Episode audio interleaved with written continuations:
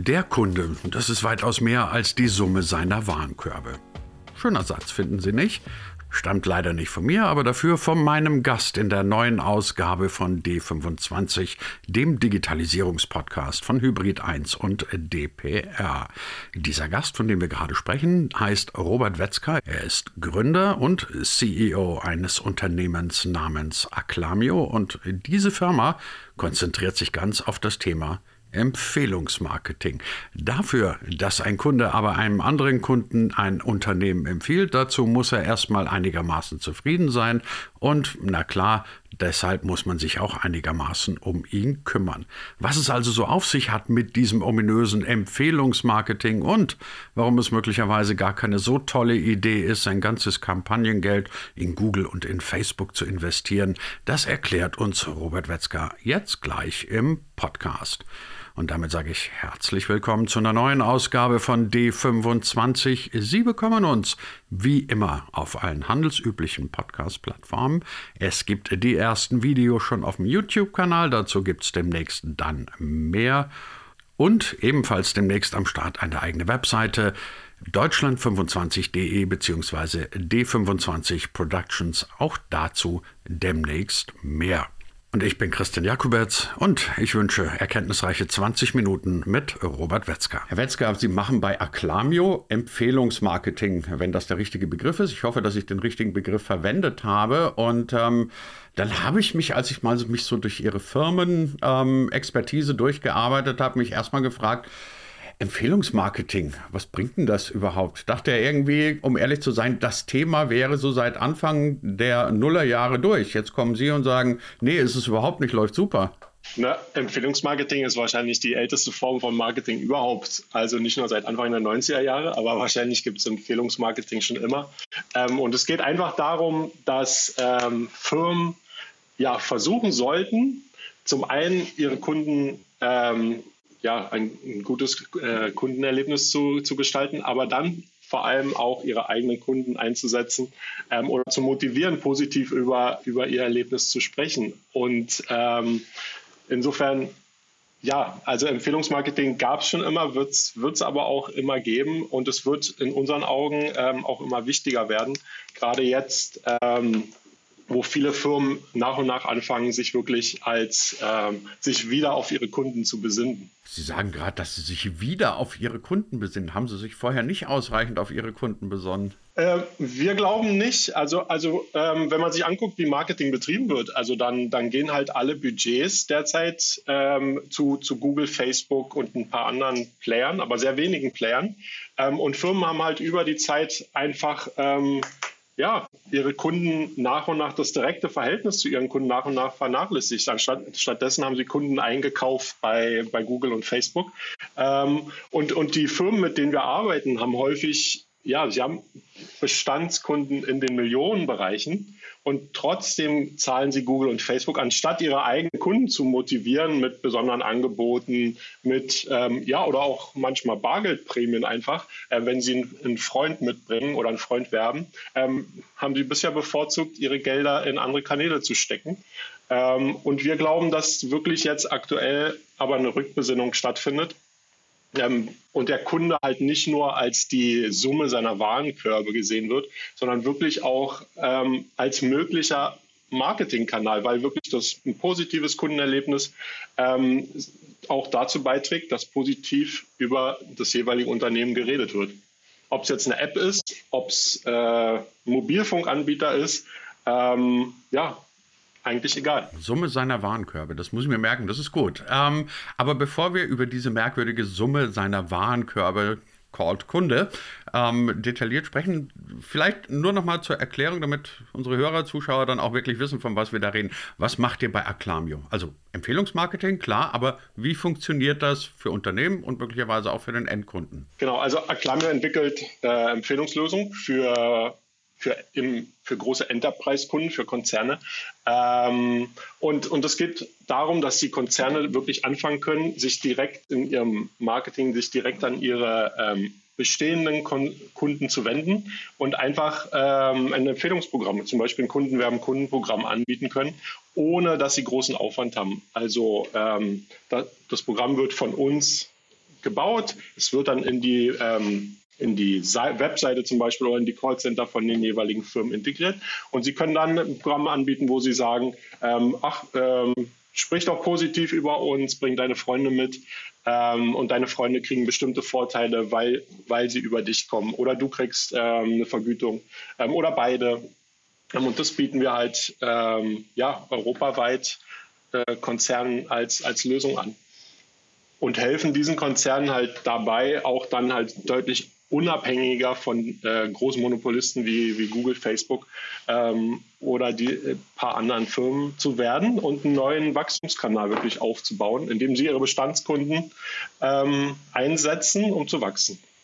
Jetzt ist ja, Sie haben es vorhin selber gesagt, ähm, die Idee eines Empfehlungsmarketing ja nicht ganz neu. Also gab es schon zu analogen Zeiten, gab es gleich zu Anfang der digitalen Zeiten. Und dann kam ja dieser, dieser Schwenk hin zu den großen sozialen Netzwerken, Suchmaschinen, wie Sie es gerade beschrieben haben.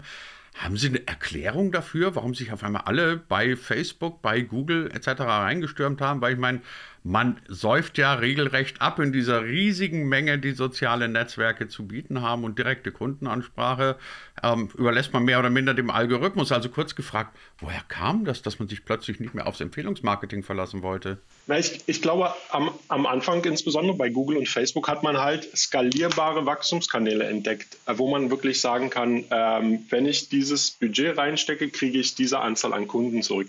Aber mit der Zeit und ähm, ja, ist es halt zum einen wird es äh, immer teurer, weil auch die Konkurrenz steigt, die Grad der Monopolisierung steigt. Inzwischen werden ja 70 Prozent der Online-Budgets gehen wirklich an Google und Facebook, an diese zwei Player.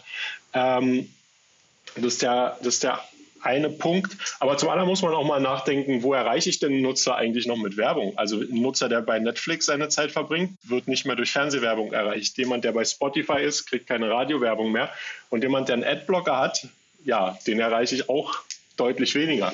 Ähm, und so findet jetzt langsam, und das ist auch eine Basis, warum wir gerade so erfolgreich sind, ähm, findet langsam so ein Paradigmen-Shift, eine Suche nach neuen Wachstumskanälen statt. Und da kommt Empfehlungsmarketing wieder auf den Radar von vielen Firmen. Und wir haben halt auch festgestellt, ähm, die Einfachheit, mit der es möglich war, über Google und Facebook zu skalieren, ähm, die muss man halt erstmal auch schaffen für Empfehlungsmarketing. Also man muss erstmal verstehen, welcher Kunde kam eigentlich über eine Empfehlung. Das ist schon, schon diese Grundlage, fehlt häufig bei vielen Firmen, ähm, sodass sie halt auch dann in der Allokierung ihrer Budgets gar nicht richtig zuordnen können. Auch, sie denken, ein Kunde kam über Google, aber vorher wurde er von einem Freund geworben und hat dann nur gesucht, weil der Freund eine bestimmte Brand gesagt hat, einen bestimmten Namen, hat er bei Google gesucht und ich denke, er kommt eigentlich über Google. Und wenn man das nicht nachvollziehen kann, dann werden natürlich auch die Budgets nicht richtig zugeordnet und auch da, da Firmen immer weiter digitalisiert werden, da sie langsam in die Lage kommen, ähm, wirklich auch von äh, eine bestimmte Datenkompetenz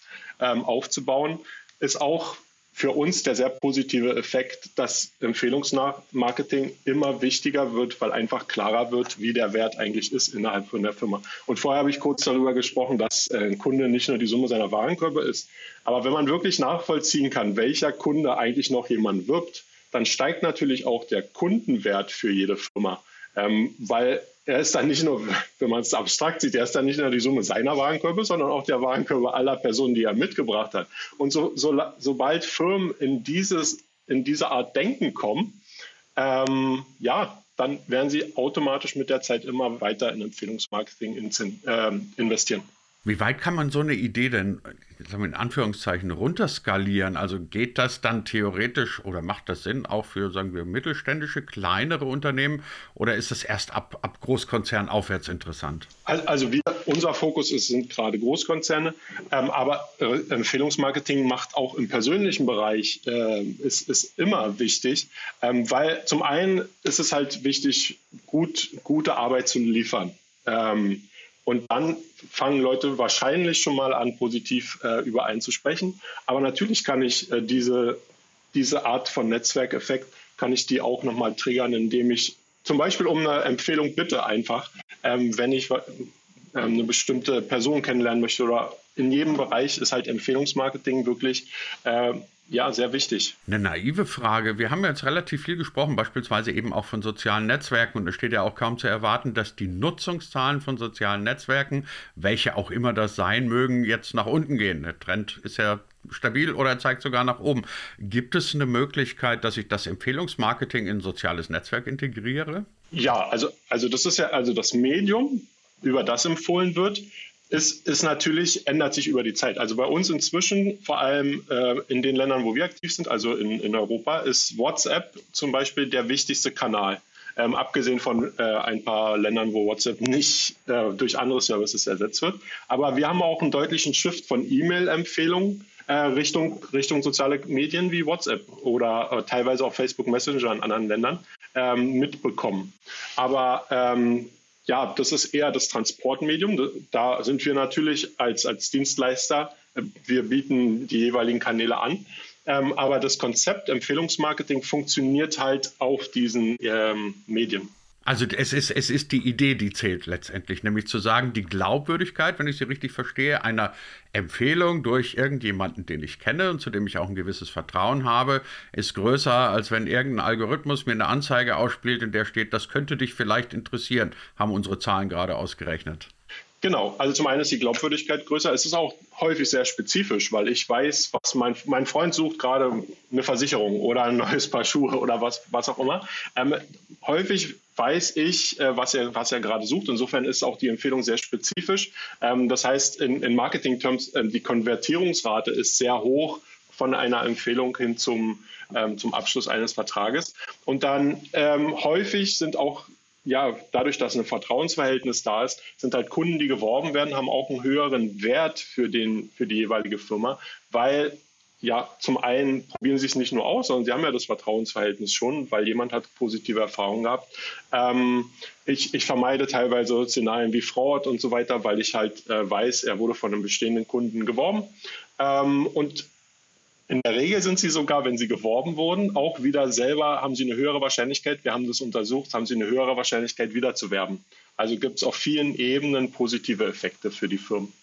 Wenn ich jetzt Marketingleiter eines Unternehmens wäre und Sie würden mir erzählen, dass das alles ganz toll ist mit dem Empfehlungsmarketing, würde ich Sie wahrscheinlich irgendwann mal fragen, Herr Wetzger, können Sie das irgendwie auch in Zahlen ausdrücken? Also was bringt es mir denn, wenn ich dieses Empfehlungsmarketing nutze? Hängt sehr von, von dem jeweiligen Segment ab, in dem man unterwegs ist. Es gibt ja, ähm, gerade gibt es ja diesen, zum Beispiel auch diesen Trend wie, wie Clubhouse oder sowas, wo alles über Empfehlung läuft. Also 100 Prozent des Wachstums kommt aus Empfehlung, aus weit aus man muss eingeladen werden zum Beispiel.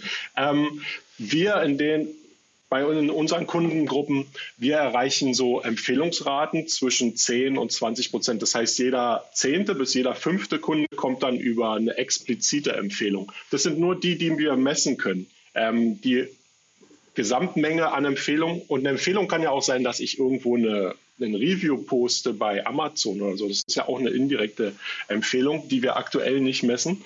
Ähm, und wir erreichen so 10 bis 20 Prozent zusätzliche Verträge in, in den Industrien, wo wir unterwegs sind, einfach indem wir uns an die Kunden wenden und sagen, bring doch deine Freunde mit, deine Kollegen, äh, wer auch immer zu unserer Dienstleistung passt. Ähm, und das sind schon sehr signifikante Zahlen, die auch dann von der, von der Größenordnung deutlich äh, konkurrenzfähig sind zu Kanälen wie Facebook und Google, weil ähm, über die läuft häufig auch nicht mehr als 20 Prozent des äh, Wachstums einer Firma. Lassen Sie uns mal einen kleinen Blick in die, in die Marketing- und Werbungszukunft werfen. Also wir sind ja irgendwo in einem Zeitalter, Jetzt kommt das böse Wort von der Pandemie doch noch da rein, in der sich sehr viel digitalisiert, in dem der E-Commerce möglicherweise sehr starken Schub nochmal erfahren wird, logischerweise. Das Ende der Pandemie ist ja auch irgendwie noch lange nicht in Sicht. Ähm, was glauben Sie, ist das dann etwas, wie wir, oder, oder ist, ist, ist diese Form von Marketing, von Werbung, auch des Shopping, das, was in den nächsten Jahren Standard sein wird? Also du hast deine vier, fünf, sechs E-Commerce-Shops, in denen du bevorzugt einkaufst, so wie du früher in deinen Tante-Emma-Laden gegangen bist. Und so wie man sich früher auf der Straße erzählt hat, geh mal rüber zum Edeka, der hat gerade ein Sonderangebot, erzählt man sich dann auf der digitalen Straße, geh doch mal zu, weil die sind super. Also kurz gesagt, glauben Sie, dass dieses ähm, Bild aus der analogen Welt tatsächlich eins zu eins transferierbar sein wird in unsere digitale Zukunft? Das glaube ich auf jeden Fall. Ich, ich glaube, dadurch, dass es digitalisiert wird, wird es halt noch extremer, weil ich natürlich auch, ähm, das sieht man ja bei Influencer-Marketing, ähm, weil man als ja auch noch schneller viel mehr Leute erreichen kann, ähm, wo wir, wir glauben, dass jeder ein Influencer ist. Also jede Person kann beeinflusst andere Leute. Und wir glauben halt auch, dass wenn jemand andere Leute beeinflusst, ähm, dann sollten die Firmen das genauso honorieren, wie sie auch ihre Budgets Richtung Facebook oder Google schieben. Also wir glauben, dass sie dann halt auch wirklich investieren sollten in die Person und sie entweder durch Vorteile oder monetär auch vergüten sollten. Ich, ich persönlich glaube, wir sind noch ganz am Anfang. Ich, ähm, also was, was ich vorher schon kurz angedeutet habe, dieses ganze Thema, also Firmen müssen noch einmal strukturell sich aufstellen, sodass sie wirklich auch Referral Marketing zum Beispiel oder auch generell Word of Mouth ähm, wirklich auch handhaben können. Also in vielen Firmen sieht man immer noch dieses Silo-Denken zwischen zum Beispiel ähm, Wachstumsabteilung oder Sales Vertriebsabteilung und der Kunden äh, CRM Abteilung, die wirklich dafür da sind, den Kunden möglichst lange zu halten. Die anderen sind dafür da zu wachsen. Aber ähm, es gibt da immer noch die Diskrepanz, weil, weil beides ist das Gleiche. Also da fehlt auch häufig noch bei, bei vielen Firmen die Einsicht, ähm, dass wirklich der Kunde ein wichtiger Wachstumskanal ist. Nicht nur, weil er länger bleiben soll, sondern auch, weil er neue Kunden werben kann. Dann hat man die, die Daten die Datenthematik, dass wirklich dieses Nachvollziehen, woher kommt eigentlich mein Wachstum, ähm, da werden Firmen auch immer besser. Also wir sehen zum Beispiel in, in reiferen Märkten wie, wie äh, UK, die im Marketingbereich äh, online auch insbesondere voraus sind äh, dem Rest Europas, ähm, dass da das Thema Referral Marketing nochmal deutlich äh, wichtiger schon ist ähm, und wir gehen halt davon aus, dass sich das auch in allen anderen Märkten mit der Zeit ähm, zeigen wird. Ganz einfach, weil da schon die Daten vorliegen, weil besser bekannt ist, dass geworbene Kunden zum Beispiel mehr wert sind, in der Regel auch weniger kosten, ähm, sodass Firmen mit der Zeit immer weiter in diesen Kanal investieren werden. Und was, was man auch nicht vergessen sollte, ist, ähm, wenn Firmen einmal anfangen, auch wirklich Nutzeraktivitäten wie eine Werbung von einem Freund zu honorieren, dann ist es natürlich auch ein Loyalty-Thema, weil einfach ich mich als Kunde gewertschätzt fühle, weil ich habe ja für die Firma im Prinzip gearbeitet, ähm, habe jemanden mitgebracht ähm, und es ist einfach auch schön, das gewertschätzt zu wissen. Es gibt eine Marketingwelt neben Google, Facebook und all den anderen sozialen Netzwerken, beispielsweise die des Empfehlungsmarketings. Darüber haben wir heute gesprochen mit unserem Gast Robert Wetzger von Acclamio. Ganz herzlichen Dank dafür, Herr Wetzger. Ich danke.